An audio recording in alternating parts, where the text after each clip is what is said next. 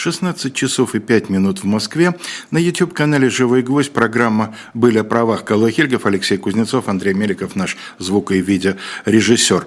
А, сегодня, э, как обычно у нас, как уже несколько последних лет а, такая нарезка из самых различных новостей. Если раньше новости были а, небольшой вступительной частью нашей программы, то теперь они составляют ее основное содержание. Настолько концентрированными они стали, что невозможно их давать просто телеграфной строкой. А, но, тем не менее, мы стараемся, так же, как это делает журнал «Дилетант», выделить некую главную тему номера.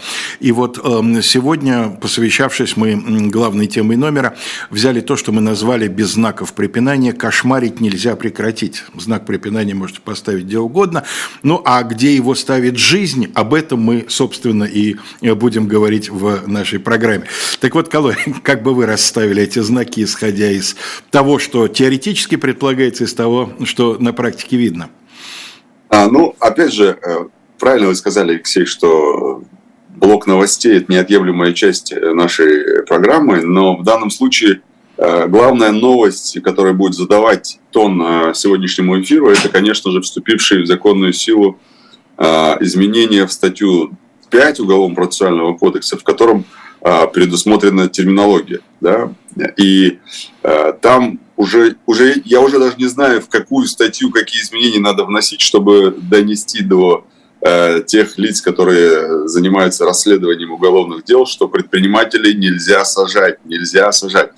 Вот недавно у нас, опять же, громкие посадки, точнее посадка а, была известного э, бизнес-тренера, как я понимаю, это бизнес-тренер, коуч или э, как их называют сейчас по-другому. Но не, не суть. Суть в том, что, опять же, предпринимателя посадили в тюрьму за фактически те действия, э, которые он в своей предпринимательской деятельности осуществляет. И э, вопрос, опять же, как мы уже много раз говорили, о квалификации.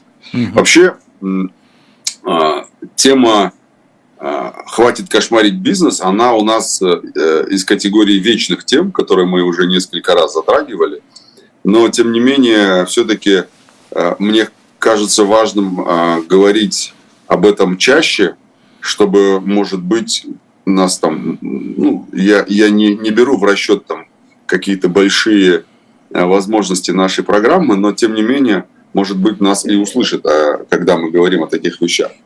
Просто дело в том, что а, уже на протяжении последних там 10-15 лет говорится о том, что хватит кошмарить бизнес, но я вот специально подготовил статистику Генпрокуратуры и МВД, за прошлый год и за первое полугодие 2023 года.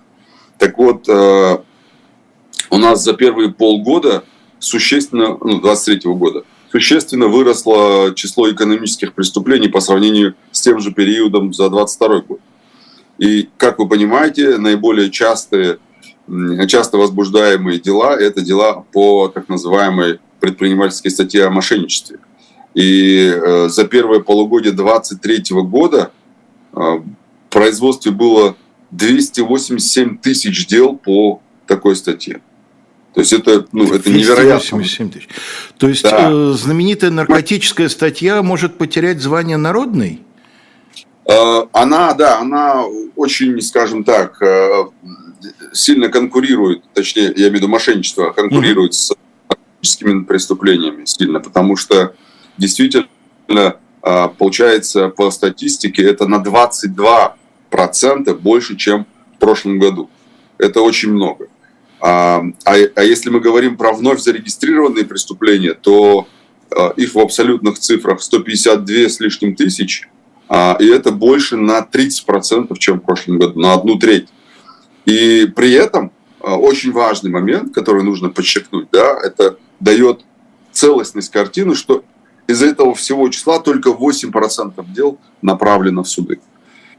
О чем это говорит? О том, что дела возбуждаются а, по каким-то, скажем так, неправовым мотивам. Дела возбуждаются, приостанавливаются за розыском лиц. Дела возбуждаются с целью, а, как у нас э, президент э, Путин тоже любил говорить, э, отжать бизнес, да, и так далее. То есть факт, фактически сядет предприниматель в тюрьму или не сядет, зависит от того, как э, следователь или следствие в целом будет воспринимать э, те или иные действия э, предпринимателя. Вот пример приведем э, с этим известным э, предпринимателем Аязом Шабудином. Э, нас, я, я немножко окунулся в процесс и посмотрел, что у них большое, очень большое число обучающихся людей, у них есть специальные тренинги, курсы и так далее, и так далее. А, как я понимаю, никаких гарантий они не дают никому. Там, типа, а, приходите там на наш курс, и через год вы там а, заработаете миллион. Нет, вот это было бы мошенничество, если бы давались да. такие гарантии. И э, почему я говорю, что такого нет? Потому что, посмотрев их бизнес-модель, я понял, что у них действительно заложен определенный бюджет на возврат денег, если люди будут обращаться. То есть у них бизнес-модель такая, что возврат предусмотрен, если вдруг человек обратится. И у них этот возврат идет такой по цепочке. То есть он, а, это не, не оконченный какой-то процесс возврата, а он постоянно а, происходит, этот возврат, потому что поток людей большой, и, естественно, какой-то процент из них хочет вернуть деньги за счет того, что они там, ну, не знаю, не понравился курс. Это нормально но это не 50 и не 70 процентов. Да? Это там в, в рамках, там, условно говоря, предпринимательской погрешности там 5 до 10 процентов максимум. Uh-huh, uh-huh. И это нормальная бизнес-модель. Я вам скажу, любую подписку возьмите, вот любую подписку, которую мы покупаем с вами, а люди отписываются потом, а, или даже иногда требуют возврат денег, но это не значит, что подписка является мошенничеством. Или, например, книгу. Вот хороший пример.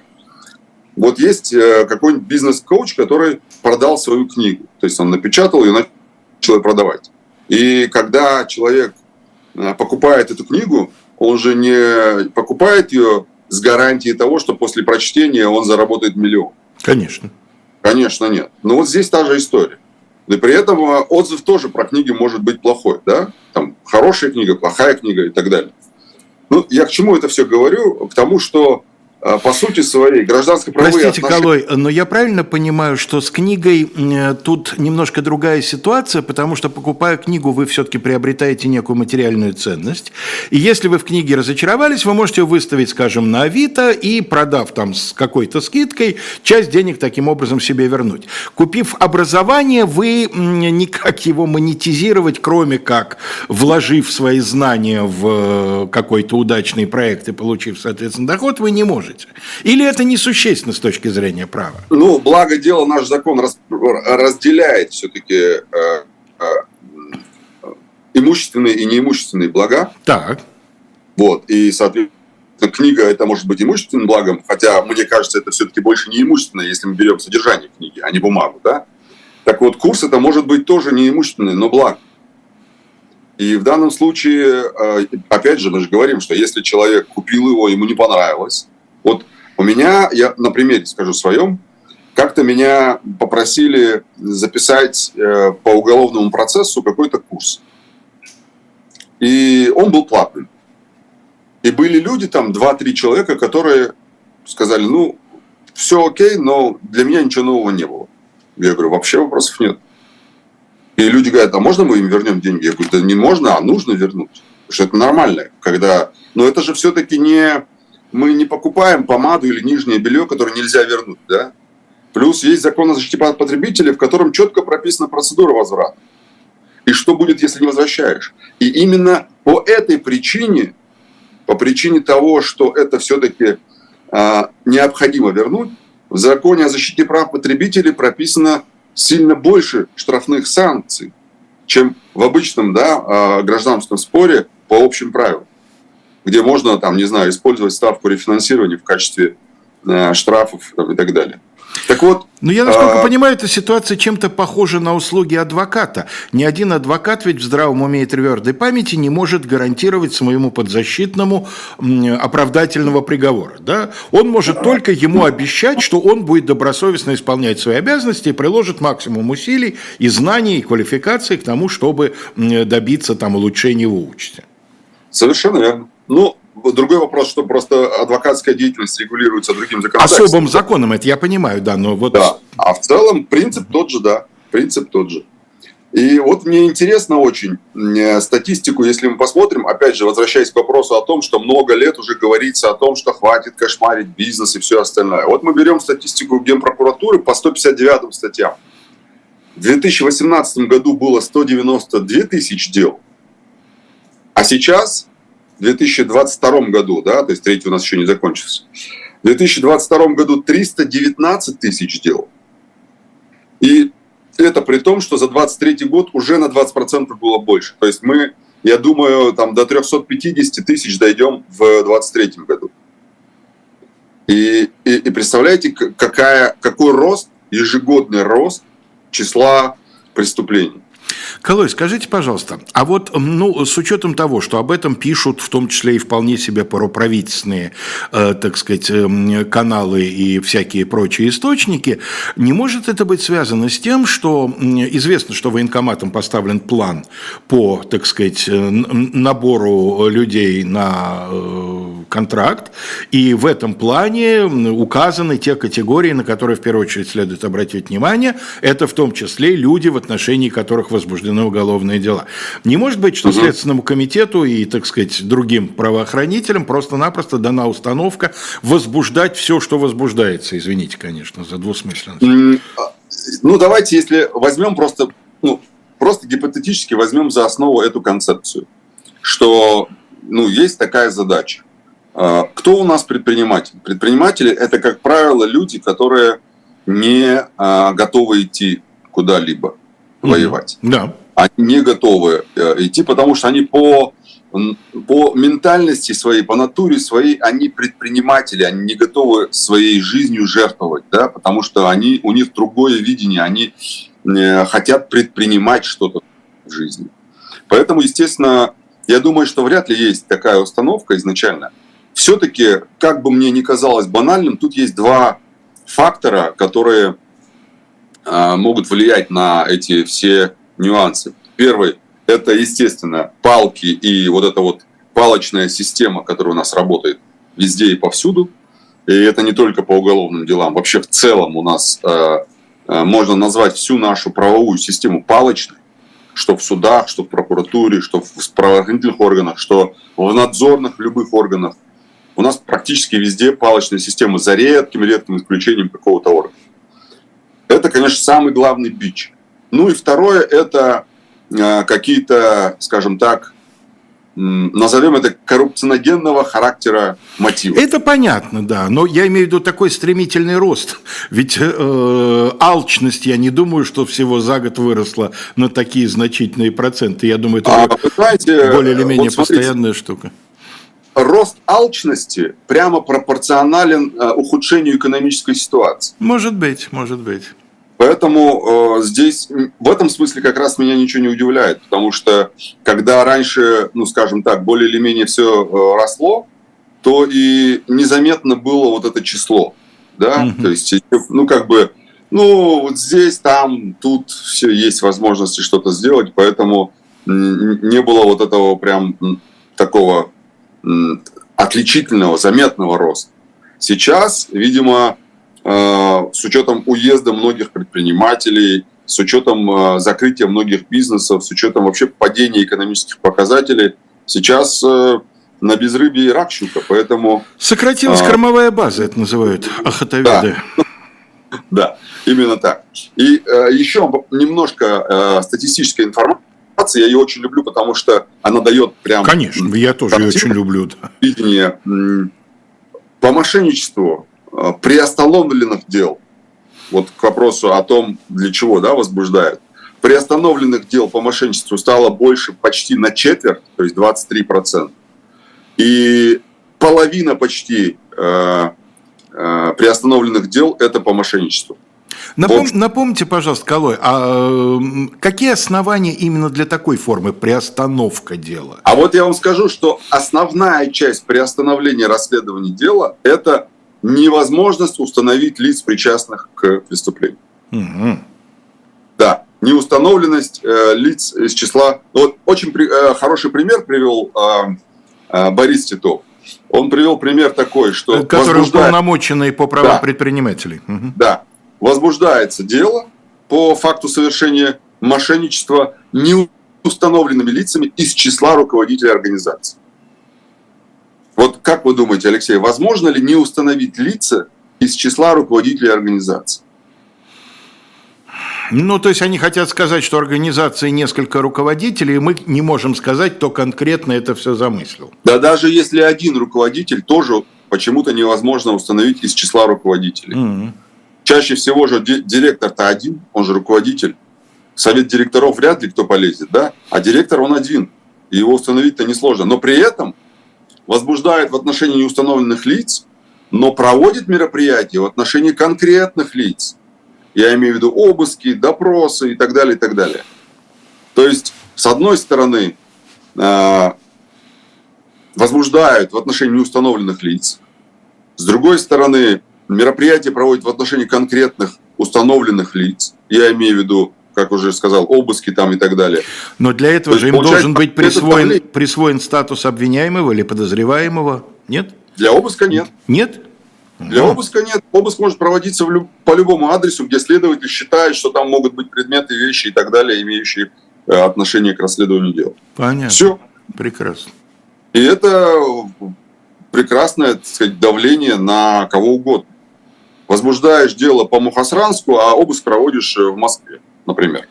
Пожалуйста, тоже как вариант. Поэтому, а, опять же, вот э, э, этот закон, с которого я начал, да, изменения, которые вступили, точнее, вступят в силу, получается, 12 ноября, то есть он 2 подписан, 10 дней для вступления, да, 12 ноября. А, так вот, этот федеральный закон, он прописывает сейчас, что же такое предпринимательская деятельность. Вот что же это такое? И просто взяли статью 2, по-моему, из ГК, которая прописана, что такое. На свой страх и риск осуществляемая деятельность для изучения прибыли. Угу. Вот теперь в пятую статью э, Уголовно-процессуального кодекса внесен этот термин как для ИП, то есть для индивидуальных предпринимателей, так и для э, там, коммерч... ну, юридических лиц, я имею в виду ООО там, и так далее. И это, в принципе, должно быть, этого должно быть достаточно для того, чтобы человека э, не сажали в тюрьму, потому что эта пятая статья, она применима как к вопросу о возбуждении уголовного дела, да, так и э, к, к порядку о признании предметов и э, там э, у нас называется, как же она называется, предметов и документов вещественными доказательствами, да, а, и к порядку избрания меры пресечения и вообще в целом, э, там 164 статья есть еще у ПК, это об общих правилах производства а, следственных действий. То есть для предпринимателей, как для отдельной категории лиц, должны уже действовать другие так сказать, правила. Например, по, опять же, мы миллион раз об этом говорили в эфирах в том числе, и писал я об этом много в Телеграме и так далее. То есть у нас есть Э, глава в Уголовном кодексе – это предпринимательские так называемые составы. Да? А при этом мошенничество – это статья, по которой наибольшее количество э, дел возбуждается по, э, в отношении предпринимателей. И сажают по этой статье в СИЗО в отношении предпринимателей. Но она не но в этой главе, да. Да, но формально она находится в главе преступления против имущества. Угу. И еще один важный момент – это, конечно, а, критерий особо крупного размера. Он до сих пор у нас миллион рублей. Угу. Ну вот что такое сейчас миллион рублей? Это сколько? 10 тысяч евро? Но миллион рублей, который был в 2002 году, и миллион рублей, который сейчас, ну это сильно разные вещи. И посмотрите, как, ну, не знаю, может быть, я груб, но мне кажется, лицемерием пахнет, когда наши законодатели говорят, что нужно увеличить сумму, там, э, например, налогового ущерба в связи с тем, что у нас, э, так сказать, была некая э, инфляция за много лет, и нужно увеличить пороговую сумму. А вот по мошенничеству, где миллион рублей до сих пор, почему-то не, не увеличивают. Потому что с момента, когда принималась эта статья, мне кажется, ну, у нас рубль подешевел раз в пять точно. Так, ну, хотя бы 5 миллионов сделайте э, особо крупный размер. Но так нет же. Э, миллион рублей ну, я не знаю, ну, ну я, конечно, не, не, не олигарх, но все равно миллион рублей это в текущей ситуации это сильно дешевле стало, э, деньги дешевле, чем там они были 5 лет или 10 лет назад. Да нет, конечно, Поэтому... подавляющее большинство контрактов, они на большую сумму, это же очевидно. Ну, да, да. И, и это могло бы тоже как бы избавить людей от, э, я имею в виду предпринимателей, от э, посадки в СИЗО.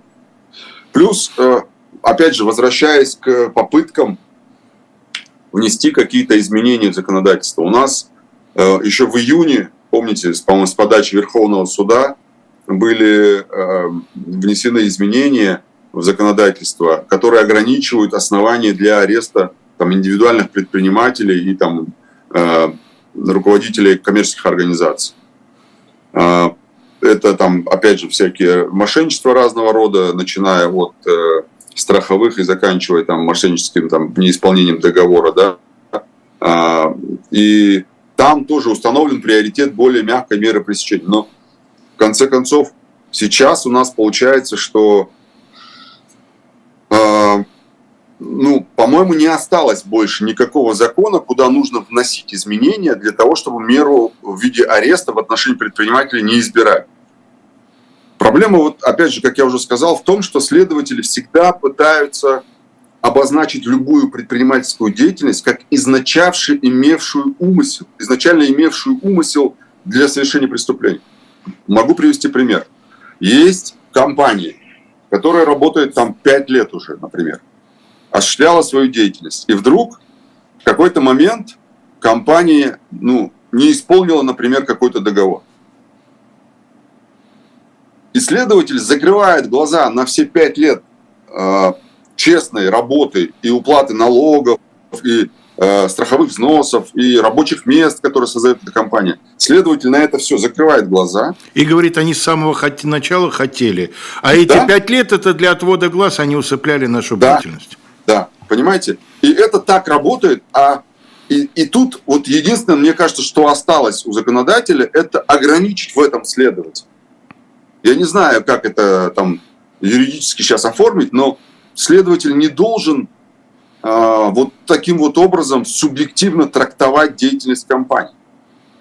Потому что, ну, хотя бы назначьте там какие-то, не знаю, заключения экспертов или какую-то э, бухгалтерскую экспертизу или какую-то другую, которая бы подтвердила позицию следователя – который считает, что эта деятельность была изначально запланирована как преступная деятельность. Или та же группа компаний, да, мы знаем, что группа компаний – это одна из форм осуществления деятельности, когда бизнес растет, потому что а, распределяются между компаниями виды деятельности внутри этой группы. Ну, условно, производство, продажи, а, закупка товаров, а, закупка там, продукции для производства и так далее. И бывает, что группа компаний между собой разделяет эти функции и осуществляет эту деятельность, потому что так удобнее и вести учет удобнее, и руководить э, начальниками там удобнее и так далее. Так вот, порой следователи такую деятельность воспринимают как чуть ли не организованную преступную э, группу. Ну, она же организованная, организованная. Да, и изначально создавалась, как мы знаем, с целью не производства, да, а э, преступного умысла. Ну, компьютеры покупали, покупали, а компьютеры – это орудие совершения преступления. Ну да, да, да, да. Офис снимали, значит, место преступления. Конечно, да. готовили Правильно. заранее, да. Да, и э, на мой взгляд, здесь концептуально проблема заключается в противодействии двух сторон. Причем одна из них сильно, сильно больше и имеет больше ресурсов. Я имею в виду условный уполномоченный по правам человека и какие-нибудь там, не знаю, депутаты или э, выше там чиновники из администрации, которые пытаются продавить историю, чтобы не сажали предпринимателей, с одной стороны, с другой стороны, это наша огромная махина в виде силового лобби, которая э, все-таки стоит на своем и действует так, как она считает нужным. Ну, вот, к примеру, того же э, этого предпринимателя Аяза или, э, ну, могу примеров на скидку много привести, ну, как, какая необходимость человека сажать в тюрьму когда это ненасильственное преступление, более того, человек способен закрыть весь ущерб, который как бы следствие считает возможным. Более того, человек там, не знаю, уже много лет работает и не имеет э, каких-то таких вот, э, скажем, нет оснований предполагать, что у него был какой-то умысел на совершение преступления, и тем не менее просто берут и сажают. И, и, и как, как это назвать, если не давлением на предпринимателя? Ну, можно перевести слово давление, будет прессинг, но на самом деле от этого, как мы все понимаем, да. ничего не изменится. Сейчас середина часа, и я хочу порекомендовать, в том числе вам, Колой, если вы еще не видели, мы постепенно из чисто книжного магазина превращаемся еще и в, эм, э, так сказать, такой фэшн-бутик. У нас поступает новая коллекция э, «Осень-зима» продаже. Вот я выбрал эту футболку совершенно случайно, вот, потому что сам я абсолютно равнодушен к балету, но вот мне хочется, чтобы любители балета тоже присмотрели что-нибудь для себя. Вот мне э, прямо вот кажется, что это замечательный подарок, поскольку прямо сверху и написано «Клуб любителей балета».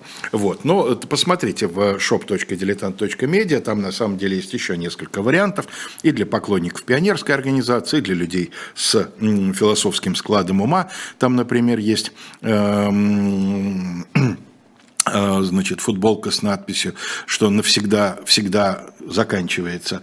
Вот. Э, и э, эти футболки можно заказывать уже сейчас, они поступят в, эм, точнее, доставка будет осуществляться, начнется уже в самое ближайшее время, если я не ошибаюсь, ровно через неделю, ну, не ровно, через 8 дней в следующую пятницу, 17 уже пойдут первые отправки. Так что посмотрите, ну и кроме того, там постепенное обновление идет эм, книжного ряда, по-прежнему в продаже Э, тот э, новый эм, выпуск э, «Дилетанта», который, постер, с которым вы видите у меня за спиной, посвященный, главная тема посвящена Отто фон Бисмарку, Германии, Европе и его времени. Вот, мне кажется, что у нас получился хороший номер.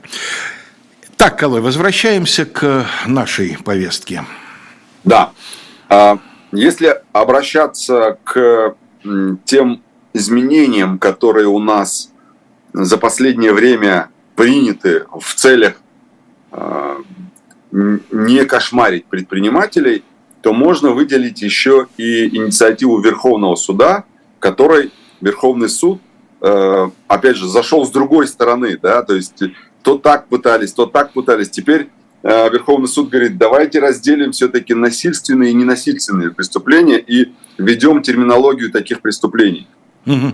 Да, в Национальный кодекс. И Делается это понятно для чего. Делается это для того, чтобы у следователей и особенно у судов не было оснований там необоснованно отправлять людей э, в изолятор. Ну да, хорошо, что... кража же не насильственное преступление. А тут есть еще вопрос такой, э, что э, по средним составам, по средним составам, например, той же кражи, э, Верховный суд предлагает не сажать. Угу. Но скажу так, если по кражам статистика такая себе, но в целом по средней тяжести составам у нас в основе своей ну, стараются не сажать в СИЗО, ну, потому что, скорее всего, если это так называемый первоход, да, то есть человек, который человек впервые, впервые совершает, да. Да, то, скорее всего, по средней тяжести у него будет первым условный срок, а это значит, что как бы, ну, не очень-то, наверное, правильно сажать его в СИЗО, по, по средней тяжести. Но если он повторно идет уже э, в, по, по уголовному еще одному делу, то, конечно, там э, суды уже имея, скажем, информацию о бэкграунде э, подсудимого или обвиняемого, уже может избрать ему меру пресечения в виде заключения под стражу. Но тут э, у меня вызывает скепсис предложение Верховного суда именно в этой части, да, а, Верховный суд уже говорит о том, что давайте не сажать по средней тяжести а, первоходов, э, когда у нас их и так крайне редко сажают. Ну, то есть вот этот маленький процент тоже как бы не будем сажать. Но э, в основном на общую статистику это не сильно повлияет с точки зрения там, да, э, э, с точки зрения там сажать или не сажать по насильственным или ненасильственным преступлениям. А вот что было бы правильно, на мой взгляд, это вообще запретить сажать по ненасильственным преступлениям в СИЗО.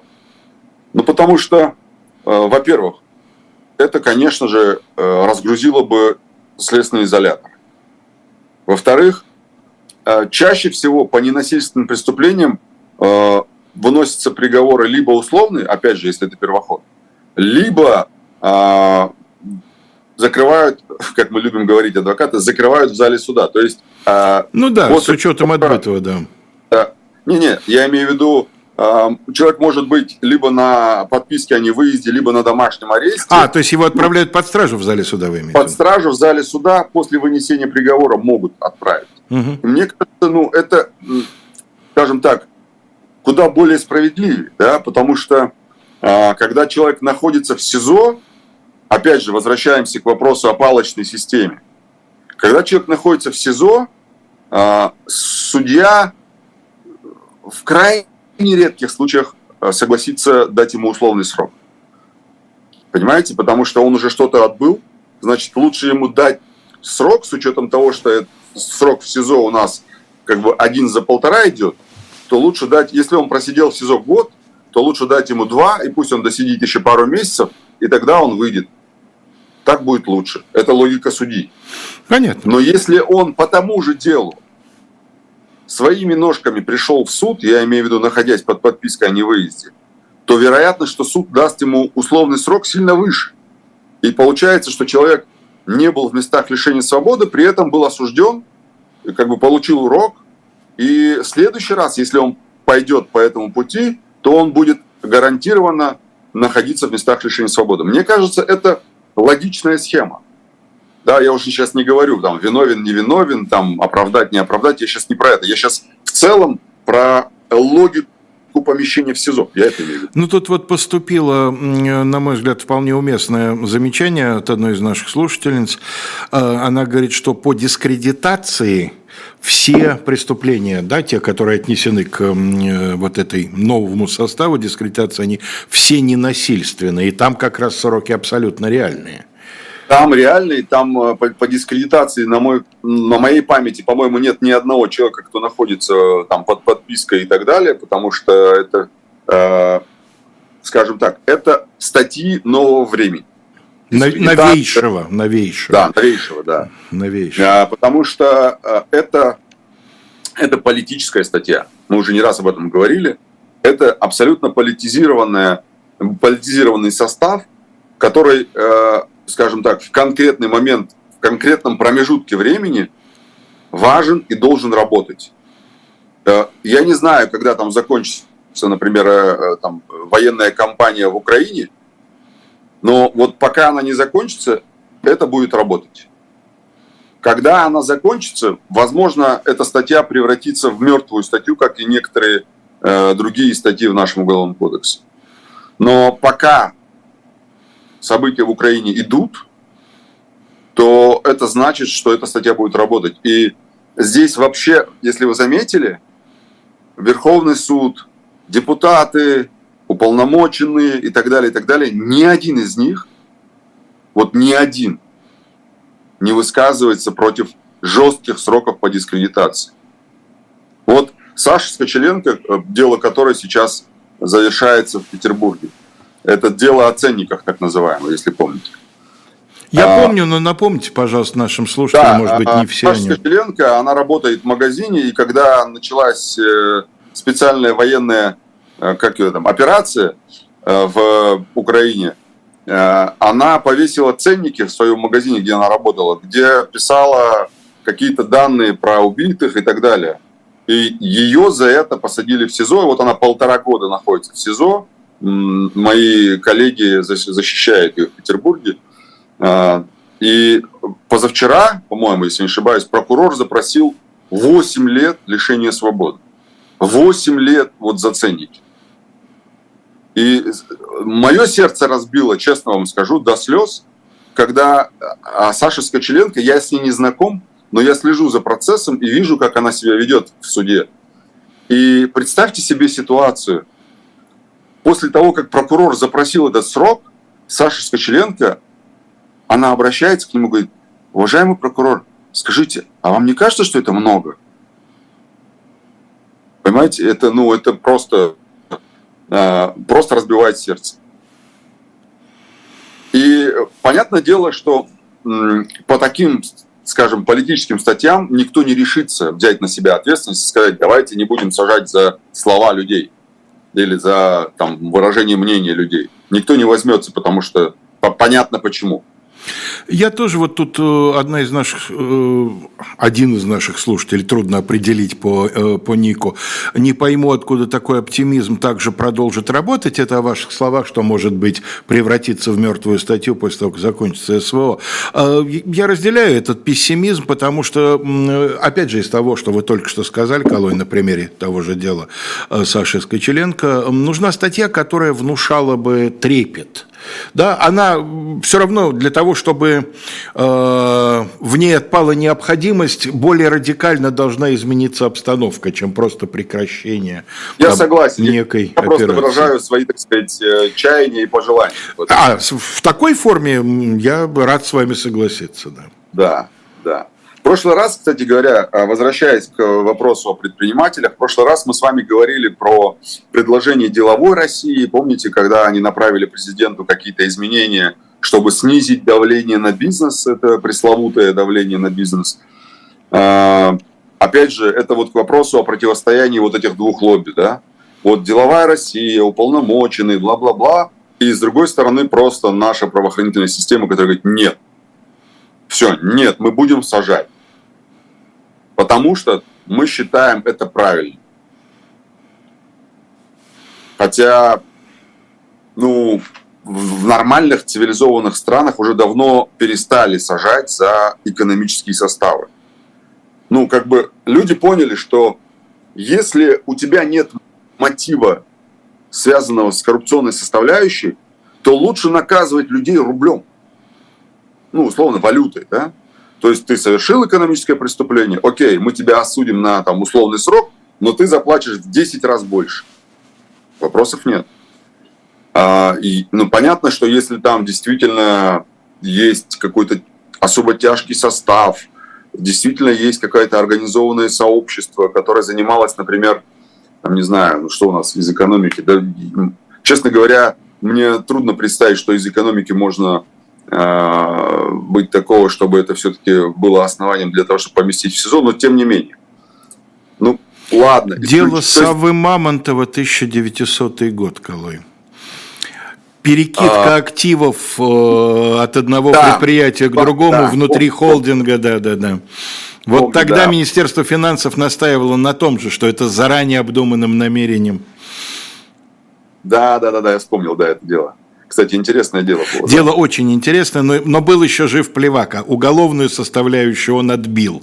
Да, а, да, а вот гражданский иск разорил. Это да, Сав, Саву ну, Ивановичу.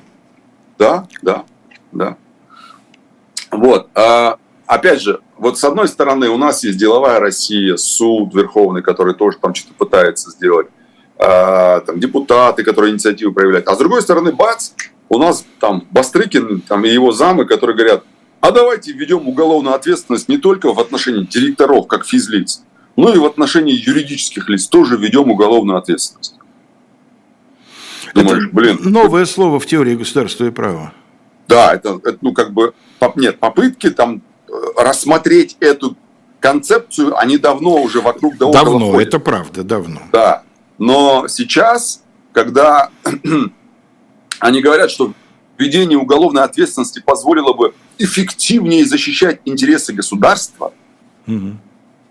Хотя мне кажется, что закон, он должен защищать не только интересы государства. И не в первую очередь, прямо скажем, да. интересы государства. И ну, там как бы есть у нас еще участники отношений в лице предпринимателей, физических лиц. Э, само общество – это тоже участника отношений, да, то есть интересы общества тоже защищаются законом. Но почему-то у них вот такая заточенность – защищать интересы государства. То есть не обеспечение правопорядка, а защитить интересы государства. Но, простите меня, у нас УК регулирует не только интересы государства. У нас УК регулирует и другие интересы. И, и, и не в первую очередь интересы государства, кстати говоря, так, если, если уж по бумаге читать. Ну, Колой, Поэтому... вы, вы же, наверное, знаете не, не хуже меня, как в свое время приходил в абсолютное бешенство предыдущий э, президент Федеральной палаты адвокатов Юрий Сергеевич Пилипенко, когда на совещаниях в Минюсте он слышал «задача суда – борьба с преступностью». И все сидели и кивали с, с этими самыми. И никто не вспоминал, что борьба с преступностью – задача правоохранительных органов, а задача суда – установление и восстановление справедливости. Вот, Алексей, это очень правильная, точная фраза, я имею в виду, которая произносит в Минюсте э, в отношении сегодняшнего дня. Она что про- суд... описывает, описывает э, реальную ситуацию. Да? да, потому что суд реально занимает обвинительную позицию. У нас даже, я недавно э, изучал некоторые приговоры, у нас даже приговоры отменяются вышестоящими инстанциями, потому что суд выходит за пределы предъявленного обвинения. И причем это очень часто. Что это значит? Это значит, что суд говорит, а, вот прокурор вот это предъявляет, а мы еще, еще добавим. Да, это, ну, это из ряда вон выходящая ситуация. И таких приговоров, кстати говоря, немало, которые отменяются э, на основании того, что суд как бы вышел за пределы обвинения. И не просто процессуально или формально вышел, а реально вышел. И здесь, безусловно, э, мало того, что меняем законы, да, Мало того, что там вносятся какие-то изменения и так далее. Тут нужно обязательно еще и э, судебную практику менять. То есть Верховный суд, не знаю, в точечном порядке должен каждое дело рассматривать и говорить, нет, вот здесь вот так, вот здесь вот так. Хотя, может быть, это и не Верховный, а может быть, кассации должны это делать. Да, чтобы там кассацию уже и придумали для Верховного суда как некий большой-большой фильтр, чтобы туда Верховный суд... Чтобы на себя приходить. оттягивало, да, большую часть да, дел. большую часть дел. Но тогда кассация должна это делать и, и, и, и точечно показывать нижестоящим судам, что, ребята, нет, нельзя, нельзя сажать на период следствия, выбирайте другую меру пресечения. Э, кстати говоря, вот у меня вызывает очень много вопросов. У нас в законодательстве прописана возможность избрания меры пресечения в виде залога, угу. но ее выбирают там 0, там сколько-то процентов из общего числа. Ну так, э, ну, почему нет? Предприниматель говорит, я обвиняюсь, там, мне следователь там предъявил 30 миллионов ущерба в результате моего преступления, я готов эти 30 миллионов внести как залог. Будьте добры, пожалуйста, изберите мне залог. Суд говорит, нет.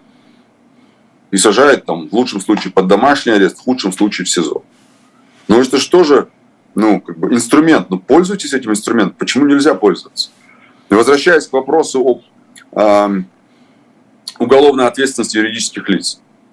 Но э, я бы эту концепцию рассмотрел бы еще, когда речь идет о том, что суды, правоохранительная система работают объективно. Суд независим, может дать по башке любой момент следователю или прокурору, я имею в виду по башке в смысле отказать ему. Да, да, да. да. А, и тогда можно было бы еще рассматривать в той концепции, которая предлагает ее, например, тот же там заместитель э, этого, как его, Бастрыкина, Александр Федоров. Есть, такой, есть, есть. Он, да, он говорит, что да, это вот прям было бы классно, что введение уголовной ответственности необходимо, потому что по административным делам не ведется международное сотрудничество. Ну, во-первых, сейчас у нас очень плохо ведется и по уголовным делам международное сотрудничество, потому что, ну, по понятным причинам, скажем так. А я поясню, о чем говорит тот же Федоров, когда он говорит о введении уголовной ответственности в отношении э, юридических лиц. Сейчас нарушения закона, которые допускаются компаниями, регулируется кодексом административного, э, об административных правонарушениях. Да? То есть это административ. Например, когда компанию за какое-то нарушение штрафуют на большие штрафы или закрывают на 90 дней там, да, и так далее, и так далее. Ну, приостанавливают деятельность. Так вот, Федор предлагает в качестве эксперимента рассмотреть отдельные административные нарушения в уголовно-процессуальном порядке.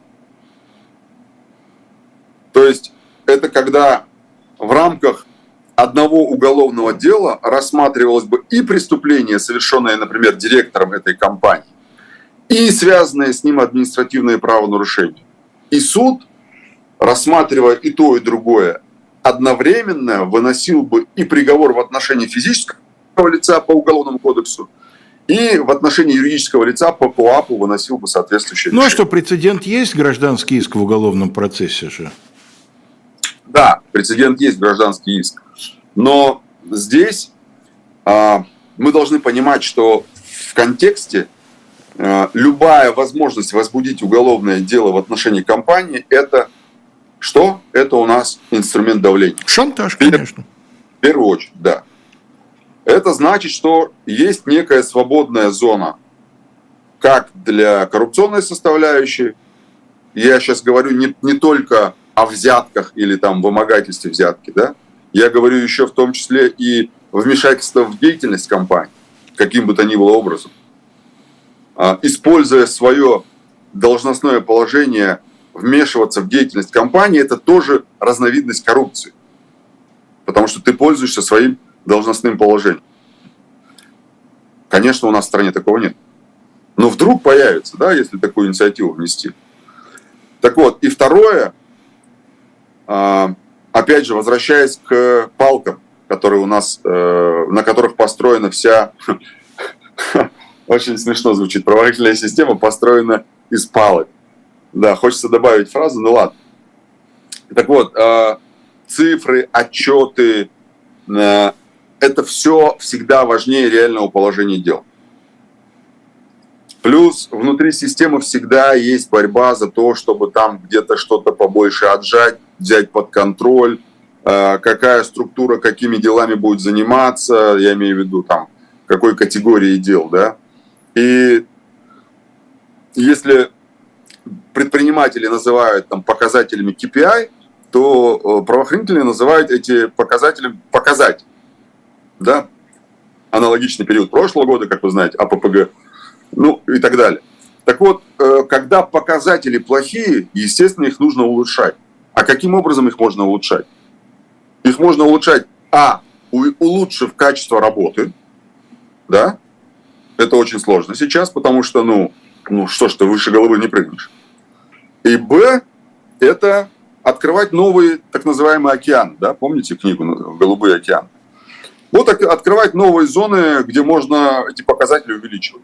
Так вот, на мой взгляд, я не претендую на истину в последней инстанции, но на мой взгляд, введение уголовной ответственности в отношении юридических лиц – это как раз та самая новая зона, новый океан, где можно эти показатели улучшать и улучшать просто бесконечно. А потом на совещаниях можно будет рассказывать о том, как же все-таки у нас правоохранительная система мощно работает, и что мы можем э, похвастаться раскрываемостью, что там у нас, э, возбуждение, расследование, направление в суд, да, э, статистики все эти.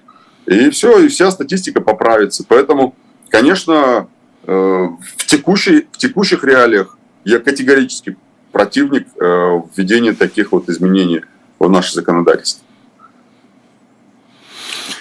Понятно. Колой, если у нас э, остается еще около пяти минут, знаете, что хотел спросить? В, э, на этой неделе в вашем телеграм-канале Колой.ру э, проскочила еще информация, с, связанная не с каким-то новым событием, а с осознанием масштаба Э, давно, так сказать, продолжающейся ситуации, я говорю о количестве людей, которым в связи с задолженностями запрещен выезд за рубеж.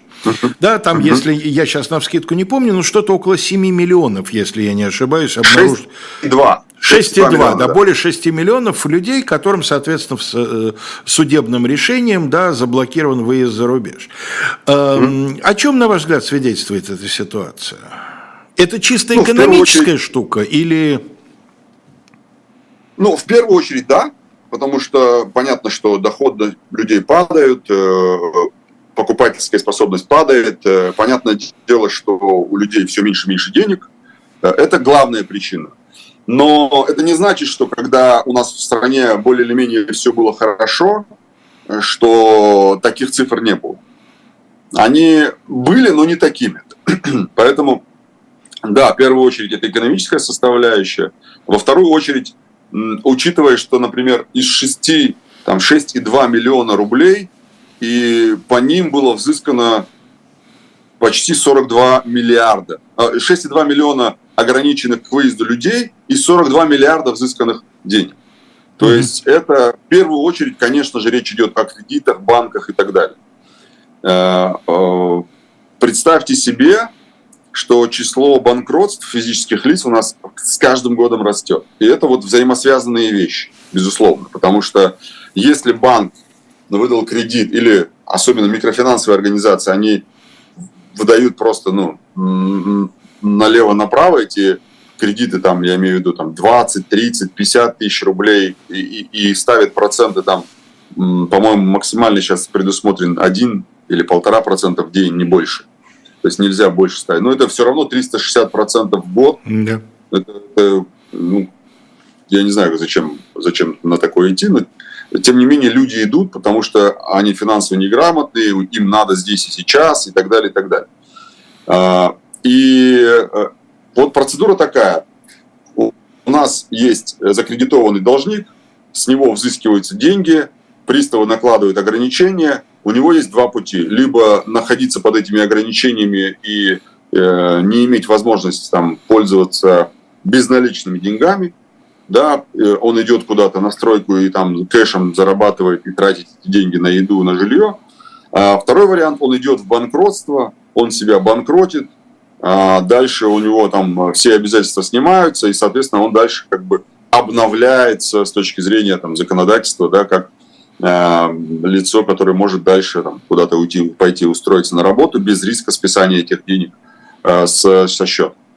Э, и э, второй момент важный, да, после там, банков, кредитов, очень важно, что почти миллиард рублей – это алимент. Mm-hmm.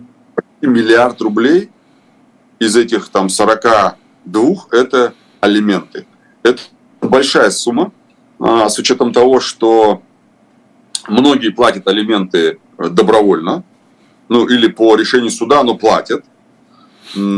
Это получается, что у нас здоровые, в основном мужчины, которые э, там разведены и не в браке, и у них есть дети, или э, это может, могут быть и алименты в отношении родителей, но это конечно, более редкий случай, да. да. Редкий случай. Но тем не менее.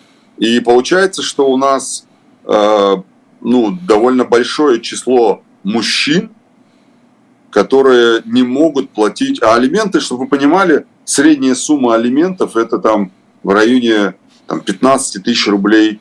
Ну да, потому что на одного ребенка это четверть белой зарплаты. Ну да, да. То есть, ну, средняя сумма такая, вот там 12-15 тысяч рублей. Mm-hmm алименты. И вот миллиард рублей почти это вот алименты. Представьте себе, сколько людей у нас не могут платить алименты. Ну, и, конечно, да, эта история, она, безусловно, связана в первую очередь с экономической составляющей. Во вторую очередь, конечно, с тем, что э, много людей, много людей ведут, ну, вот такой образ жизни ведут. Да, когда они там залезают в эти кредиты, один, другой, третий, пятый, э, и не могут потом расплатиться с этим. Ну что же, это была программа «Были о правах». А, в ближайшее время вас ожидает следующее программа, извините за повтор.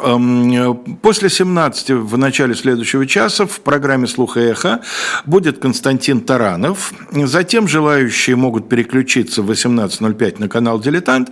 И мы с Сергеем Бунтманом будем пытаться разобраться в деле 130-летней давности. Колой, вы наверняка с этим делом знакомы, потому что на самом деле это одна из самых знаменитых, до сих пор неразгаданных судебных загадок России Российской империи. Дело Максименко. Помните подозрение жены в отравлении мужа в сговоре с любовником, когда, да, да, да, когда Холева и Плевака э, разбивают, казалось бы, абсолютно выстроенную, блестяще совершенно логику и структуру обвинения. Вот прочитаешь речь обвинителей, сомнений нет, что перед тобой два злодея, а затем начинается работа настоящего, беспристрастного, высококвалифицированного суда. И вот вот это, конечно, совершенно завораживающе. Зрелище, при этом сомнения в их виновности по-прежнему не более чем сомнения, да, на самом деле, конечно, могли отравить, безусловно, это я заранее говорю. Ну, а дальше канал «Живой гвоздь». В 19.05 Ирина Воробьева беседует с Марией э, Снеговой, э, научным сотрудником Центра стратегических исследований международной политики. А в 21.05 Владимир Пастухов и Алексей Венедиктов на своих местах в пастуховских четвергах. После 22 повторов повтор программы «Один», с Дмитрием Быковым. Э, и э, тема урок, впрочем, не уверен насчет повтора. Возможно, я вас и дезинформирую. Здесь у меня в программе говорится запись, но запись могла просто заранее быть сделана. Да, возможно, это эм, новая передача, которая раньше не шла, извините, не знаю. Тема Венедикт Ерофеев в рубрике «Урок литературы». Ну и не лишнее будет сказать, что Марию Снеговую, Владимира Пастухова, Алексея Венедиктова и Дмитрия Быкова российские власти считают иностранными агентами. А мы с Калой Махельговым прощаемся с вами до следующего четверга.